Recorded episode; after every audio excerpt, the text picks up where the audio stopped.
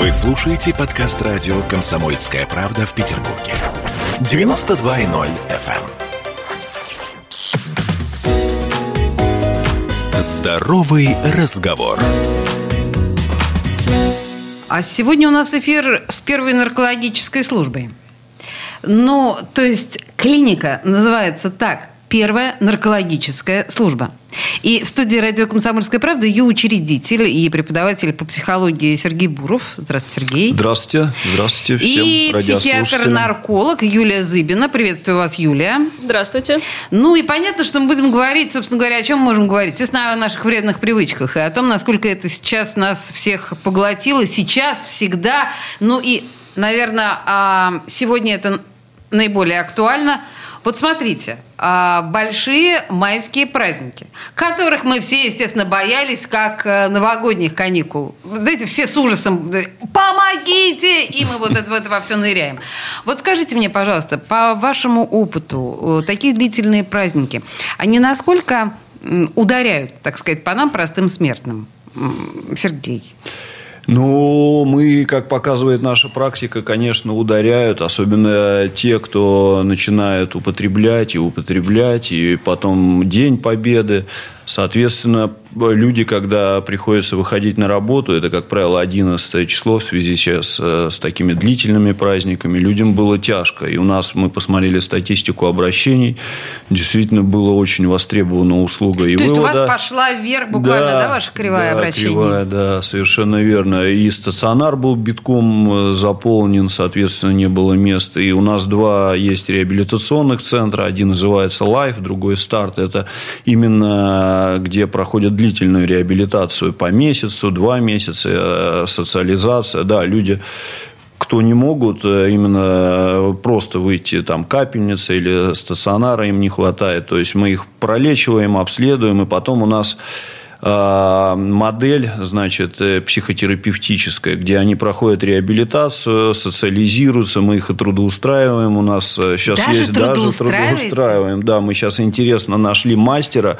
уникальный человек, сам закончил Макаровку э, и раньше ходил в море, да, а ему так понравилась наша сфера, что он, ну, все умеет. Вот я таких уникальных э, людей вообще редко встречал. Ой, слушайте, подождите, От Сергей. электрики, да. И он у нас возглавляет производство. И ребята у нас, э, кто не работает, ну, многие же действительно, у кого такая серьезная зависимость, не просто вот о чем мы с вами говорим, да, что ты прокапался и пошел на работу, а действительно, кто уже люди и работу теряет, ну, что греха таить. Мы сейчас такое. говорим об алкоголизме или о наркотиках тоже? И алкоголизме, и о наркотиках, да.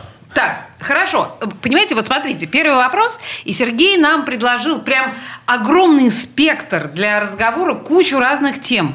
А, я попробую хотя бы десятую долю вот, да, этих тем охватить в нашем сегодняшнем эфире. Но сейчас я обращусь к Юле. А, Юля, вот а, если говорить о праздниках длинных, это как психологу вопрос. Кто наиболее, ну, что называется, уязвим в этой ситуации? Ну, понятно, что алкоголики хронические, это очевидно. Но кто еще, а, ну, страдает от таких длительных забегов в ширину, как говорили в моей молодости? К сожалению, все. Это не только хронические алкоголики. У нас беда сейчас глобальная в связи с коронавирусом, и праздники – это только меньшая их часть. Начали пить люди очень много и работяг, да, потому что у нас много очень социальных сейчас проблем с трудоустройством, и люди не умеют решать проблемы иначе. И, к сожалению, сейчас очень возрос алкоголизм население, которое раньше с такой проблемой не сталкивалось. Очень много сейчас возрос алкоголизм и подростков в том числе, поэтому праздники – это только маленький процент. Так, хорошо, я поняла, что это, наверное, меньше из зол. Но вот то, о чем вы сказали насчет ковида, это отдельная и очень большая тема, потому что у меня ощущение, что за тот год, который мы прожили с ковидом или больше, э, у многих из нас реально поменялась психология. Мы стали работать из дома, мы стали менее ответственными с точки зрения режимов, с точки зрения... И почему бы в конце концов не выпить? Даже если я считаю, что у меня нет никаких проблем с алкоголем. Но в конце концов я могу себе позволить вечером бокал лишнего вина. Э, что с этим делать и когда нужно понять, что это явно лишний бокал? Понять нужно тогда, когда человек э, осознает, что хочется еще. Когда уже жизнь полноценно не складывается без алкоголя.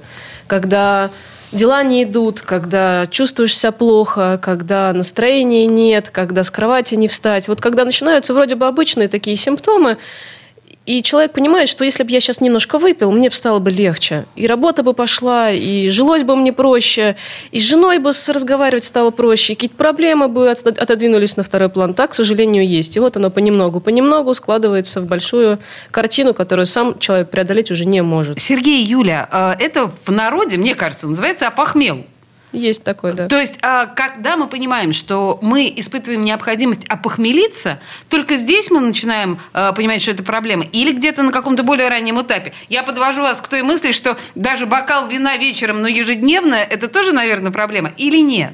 Э, Сергей, может быть, да как правило, люди э, начинают усердствовать, начинается э, увеличиваться доза, и начинаются уже действительно проблемы. Когда и работа не идет, и Юля сказала, что и с женой какие-то проблемы. Много еще пост, вот э, если касаться ковида, постковидных пациентов, у них действительно после коронавируса, это еще не до конца, конечно, изучено, но уже есть первые какие-то исследования, когда люди переносят как этот ковид. И когда он с алкоголем, он намного тяжелее переносится. Тяжелее. И абстинент деменция э, очень тяжелая, действительно. Там много неврологических проблем, понимаете. И это просто вот это...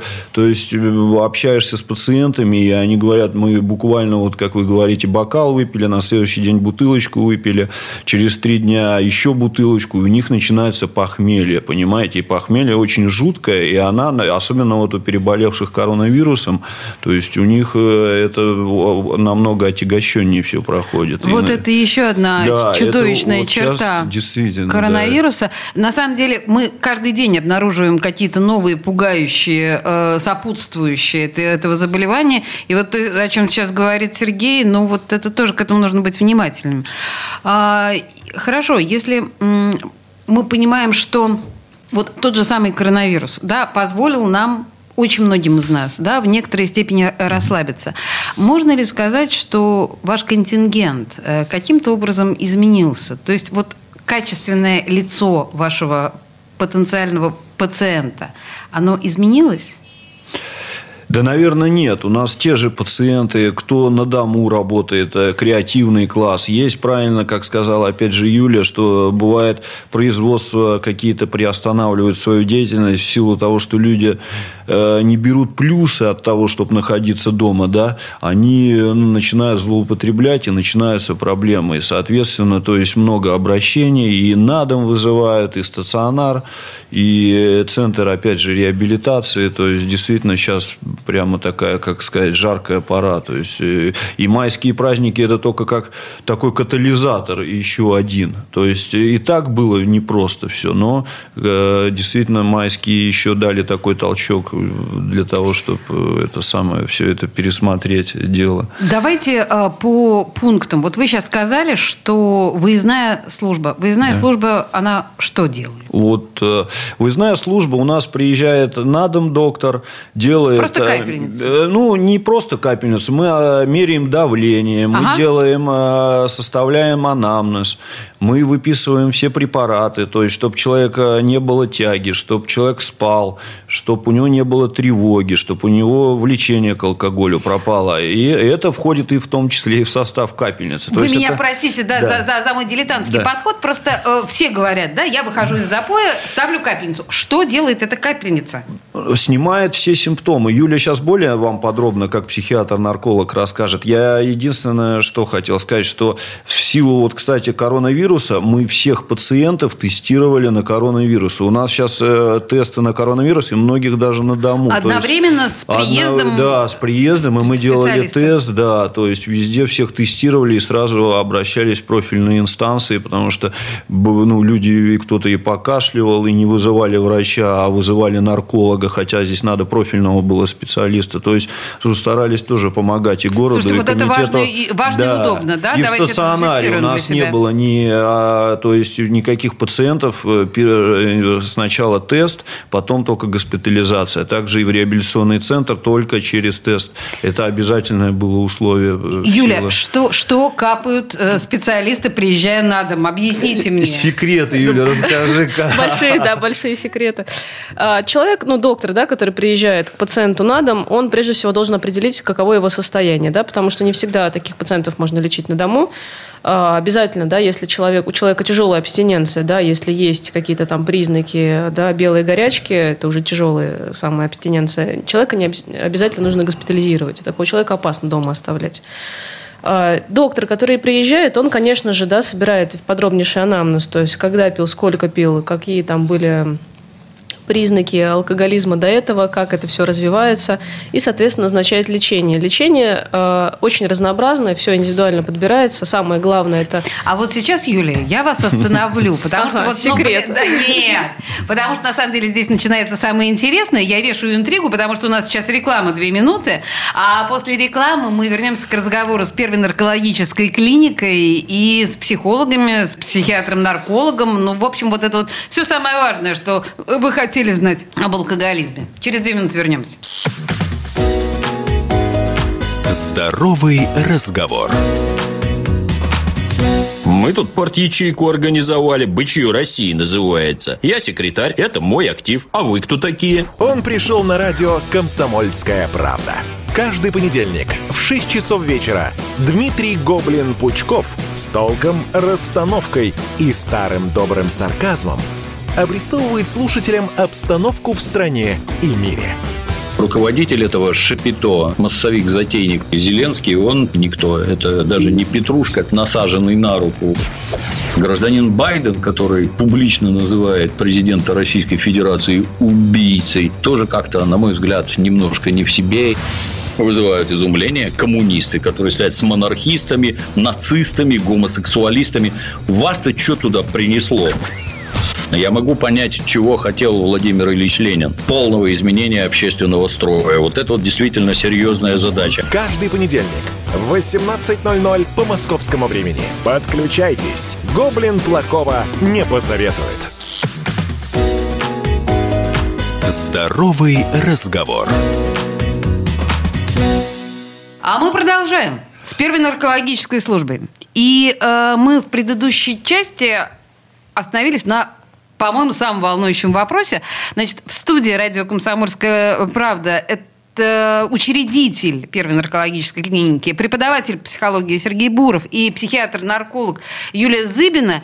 И вот мы остановились на том, что же все-таки такое в капельнице волшебное нам закапывают, когда э, нас вынимают из запоев, потому что Юля сказала много волнующих и важных вещей, да, что там врач узнает у нас, когда мы последний раз пили, когда, в каком состоянии мы, не грозит ли нам делирий, ну, в смысле, имеется в виду белая горячка. Вот это вот все. Что нам нам капают в вену, что нам легче становится? Волшебные растворы. На самом деле они не такие волшебные. А, это растворы, которые проводят детоксикацию организма, то есть помогают нейтрализовать, помогают запустить тот самый метаболизм, который переработает этот алкоголь они помогают То справиться... Есть выведется алкоголь из нас да, быстрее, запустить да, вот этот. Потому что, конечно, нет волшебного лекарства, которое по щелчку пальцев, да, все это нейтрализует за сию секунду. Нет. Мы, к сожалению, сделать так не можем. Мы можем только организму помочь. Угу. Соответственно, помогаем мы в зависимости от тяжести абстинентного синдрома. Что человека беспокоит в настоящий момент, а, те препараты мы используем. Будь то тошнота, там, да, тремор, а, тревога. Тревога, кстати, это очень частый симптом, да, чтобы немножко подуспокоить.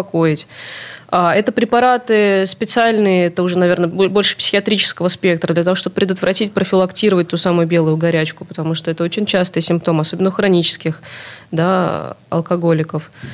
Э, которые включают в себя... Подождите, там... а если, если уже начались э, галлюцинации, и даже, может быть, не только слуховые, а может быть, даже и зрительные, то что тогда? Вы можете помочь? Конечно. Тогда назначаются препараты, которые эти галлюцинации ну, купируют? Под... Купируют, подавят, да. То есть то есть, на самом деле, нет ситуации, да, при которой мы должны отчаяться и... Лучше не допускать, лучше на ранней стадии. Чем раньше мы вызываем доктора, тем э, симптомы проходят бесследнее и спокойнее. То есть, ну, если на ранней стадии видишь уже проблемы и сам не можешь их решить, лучше вызвать специалиста, который приедет, проконсультирует, э, обследует, выпишет э, препараты необходимые, там, кардиопротекторы, гипотопротекторы, которые действительно помогут организму выйти из этого состояния спокойно. Плюс у нас есть специалисты-психологи, которые сейчас в силу, опять же, коронавируса этого, которые работают в Зуне, в Скайпе, то есть без личного угу. присутствия, угу. а можно с ними, если у тебя началась тяга, ты можешь набрать специалиста номер, и он поможет выйти из этого состояния. Есть равные консультанты, которые, у, у которых уже опыт трезвости там, от 10 лет, которые уже все это прошли, и они своим опытом это делятся. То есть, у вас есть и такие, да? Да, обязательно. На этом, да. У нас в центрах много ребят работает, кто действительно в ремиссии находится в стойкой,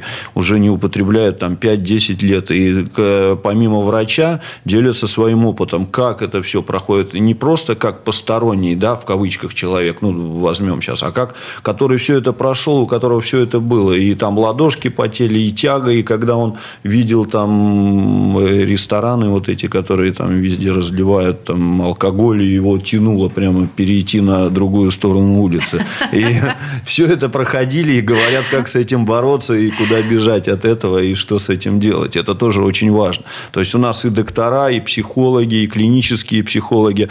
Также у нас э, приезжает арт-терапевт э, вот Кирилл Карнаухов. Член... Арт-терапевт? Да. Мы... Что это такое? Это лечение красками. То есть, так. пациенты, да, мы им раздаем холсты, они сидят и свои проблемы рисуют. И специалист может определить по цветам, по тому, как он рисует, какие переживания он испытывает, что с ним происходит в данный момент. Не просто человек писанину пишет, а именно интересно. У нас это вот... именно в первой наркологической да, клинике. У вас там нарко... есть... Э... У нас приезжает член Союза художников, вот Кирилл Карнаухов. Кирилл мы Карнаухов, даже... это известный художник. Да, да, угу. да.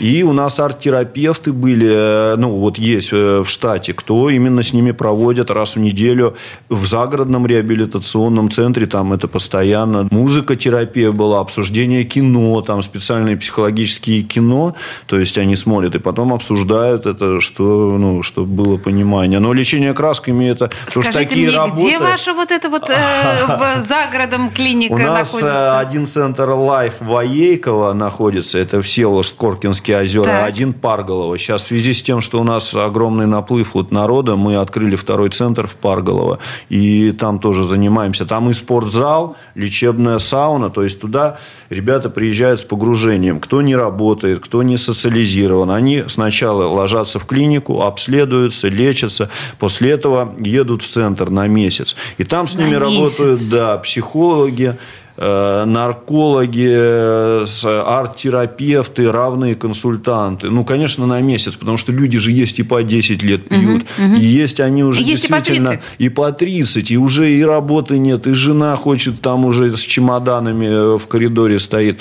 И действительно, эти проблемы, они одной капельницей не решаются. Капельница Слушайте, – это вот, э, снятие абстиненции, Вот в этой связи того. у меня к вам как раз вопрос. Насчет вот этих... К Юле, наверное, вопрос. Да. Uh, у меня огромное количество знакомых, которые которые ну, в принципе, они деловые, успешные люди.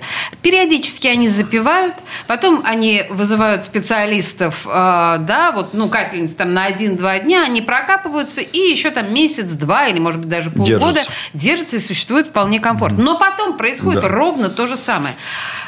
Насколько это губительно и насколько это вообще, или наоборот, правильно так жить?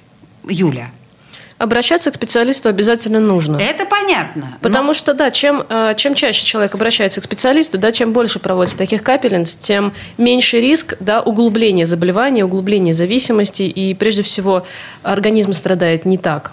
Да, капельница облегчает симптомы, да, облегчает абстиненцию, человек выходит, и, казалось бы, можно продолжать дальше там, жить, дальше двигаться, нет никакой мотивации прекращать, потому что ему больше неплохо.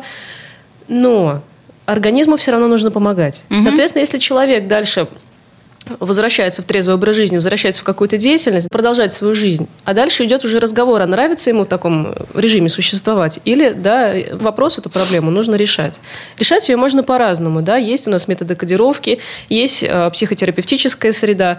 Как правило, я как психиатр могу смело заверить, что э, проблемы с алкоголизмом очень часто имеют основу психиатрическую, да, не прям глобального заболевания, я конкретно имею в виду, это нарушение какие-то настроения, это какая-то тревога, тревожность, это э, какая-то социальная дезадаптация, которую человек не может преодолеть сам. То есть то, что вы сейчас говорите, э, мы понимаем, что вот все мы пьем, все мы алкоголики, не от хорошей жизни, и не мы в этом виноваты. Не мы такие, жизнь такая.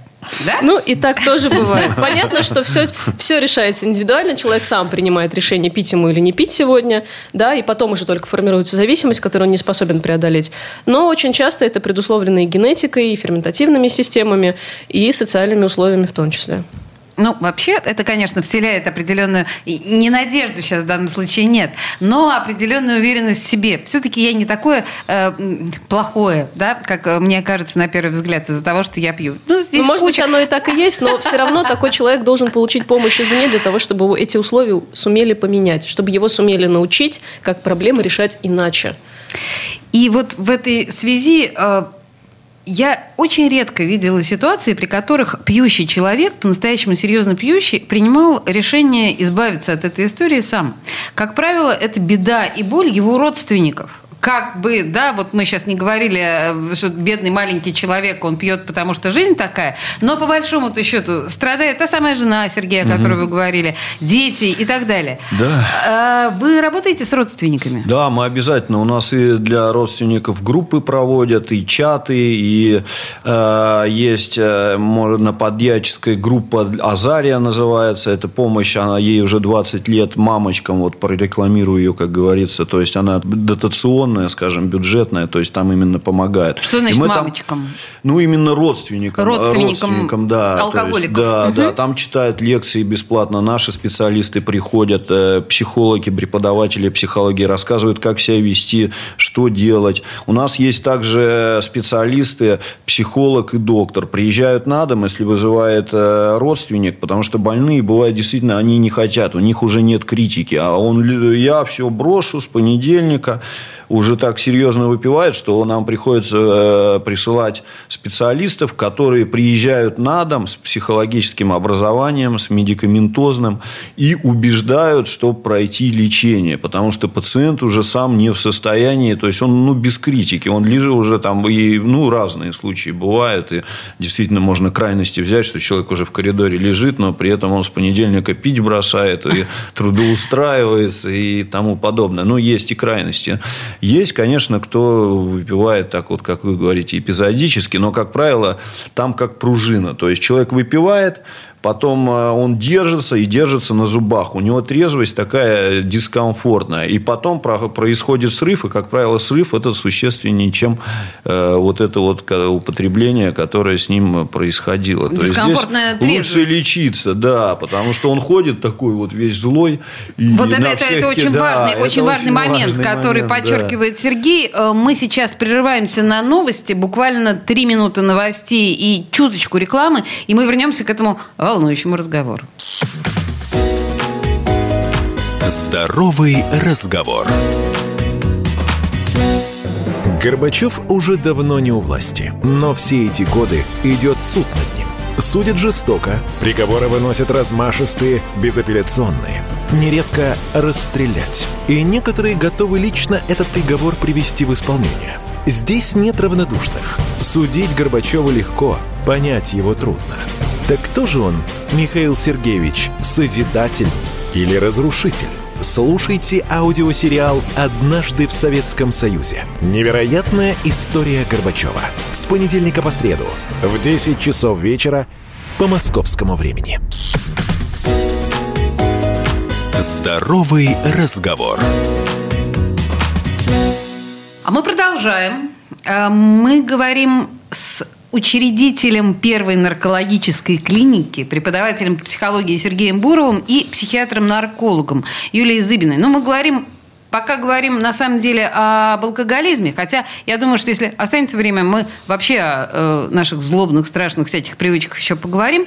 Но э, вы сказали в предыдущей части, мы с вами остановились как раз э, на этом, на дискомфортной трезвости. То есть, когда состояние трезвости для нас представляет некое испытание. При всем при том, что мы, в общем, считаем, что мы, наверное, не алкоголики. Но трезвыми нам жить не в моготу. Это, это с этим вы тоже, да, работаете? Да, Юль, давайте вы, наверное, как доктор более То есть, ну, тут на самом деле, наверное, вопрос еще вот в чем. Даже если вы сняли все абс- абстинентные синдромы, вот это Важно, все. вот психотерапия. Мы, кстати, создали футбольную команду сейчас. О, есть, Господи. да, и чтобы у нас ребятам было чем заняться. То есть, чтобы не просто они ходили после того, как они бросили алкоголь, и им нечего, у них вся жизнь, по сути, на этом закончилась, понимаете? И мы создали сейчас, вот опять же, повторюсь, производство и футбольную команду. И будем сейчас заявляться, есть Северная лига, э, где наша будет команда выступать, чтобы люди могли играть, чтобы им было чем заниматься. То есть, и трудоустройство, и спортивная ресоциализация. Также у То нас... есть вы просто носитесь со своими пациентами. Да, мы их до этого слова. конца. И у нас чемпион мира, вот Вячеслав Тесленко, девятикратный чемпион мира, приезжает, с ними проводит физкультуру. То есть, ну, понятно, что из них уже вряд ли из кого-то э, сделаешь олимпийского чемпиона. Но, Но ФФ, пустоту, да, пустоту образованную Они боксируют. отсутствии. Мы здесь кросс трезвости в Коркинские озера бегали, купались и обратно в реабилитацию. Я сам с удовольствием всегда приезжаю и поддерживаю ребят. И только собственным примером мы там 5 километров, А, по-моему, вы кра- тоже спортсмен. красота. Я поняла. Да, я бывший спортсмен, да, я играл в То есть вы собственным э, примером показываете вот это вот все. Но Что жизнь многогранна. Мы и раньше, я, кстати, вот, извините, перебиваю, еще раньше, когда я в государственном э, больнице работал 10 лет, я даже в Мариинку ходил, и мне давали билеты бесплатные. Я их водил в Мариинку, чтобы люди видели, что есть театры. Я брал в музее билеты. Серьезно. Я сам с Фантастика. удовольствием в рабочее время это посещал, и ребят с собой водил, и они были очень Это- довольны. и это даже, важнейшая потому часть что многими, терапии. да, это вот потому что они смотрят как в первый раз. Многие живут, коренные петербуржцы, они Эрмитаж э, ну, внутри не были никогда, понимаете? И это для меня было от- откровением, действительно. Я всегда э, брал благотворительные билеты, мне контрамарочки давали всегда, и все ребята с удовольствием ходили, и сейчас мы стараемся эту практику поддерживать. э, То есть для Слушайте, ну наших вообще это, это действительно, это действительно фантастика. И Жан-Жак Руссо сейчас э, перевернулся в могиле, и мы понимаем, что вообще вот гуманизм, он ну, засветился над нашими головами-нимбами. Но если э, приземляя э, всю эту историю и говорить все-таки о дискомфортной трезвости, Юля, я, да, все-таки от вас не отстану. Помимо спорта, охоты, рыболовства и Мариинского театра, есть же какие-то вот такие примочки психологов, потому что, ну, все равно очень трудно человека заставить жить трезвым, даже если сняты все физические проблемы. Конечно, так и есть. Да, а, мы лечим в клинике пациентов, мы в любом случае с ними проводим психотерапевтические беседы, пытаемся как-то мотивировать, пытаемся объяснить, проводить какие-то да, микролекции. А, Потому что к нам приходят люди после долголетнего стажа, там уже чуть ли не 10-15 лет приема алкоголя да, и нарко- наркотических веществ, и задают совершенно, казалось бы, странный вопрос. А расскажите, а чем плохо? Да? 10 лет употребления. А люди никогда не сталкивались, им не рассказывали, чем это грозит, а почему они не могут ходить, а почему начались проблемы со здоровьем, а почему я плохо сплю, почему у меня тревога и так далее, и так далее. Мы все это стараемся рассказывать, мотивировать. И подводим к самому главному шагу да, изменения жизни – это кодирование. Кодирование, как думают люди, это не конечный этап. Кодирование – это только первая ступень изменения образа жизни. Кодирование – это платформа, от которой человек отталкивается, это физическое блокирование да, фермента, который перерабатывает алкоголь, для того, чтобы человек дальше мог перестроить э, свою жизнь, перебороть психологическую зависимость. Что такое психологическая зависимость? Это праздники те же самые, это друзья, которые делают шашлыки, с которыми хочется да, выпить, как-то весело провести время. Это так, то, как красиво выглядит бутылка в холодильнике пива да, Да, и так далее. безусловно. Это все психологическая зависимость. Это сесть дома перед телевизором, да, как-то. Это вот все оно. Ага.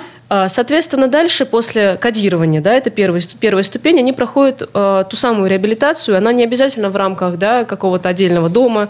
Да, это прежде всего работа с психологами, работа с личностными проблемами, социальными проблемами. Юля, простите, я верну вас к кодированию, э, чтобы просто ну, понимать четко.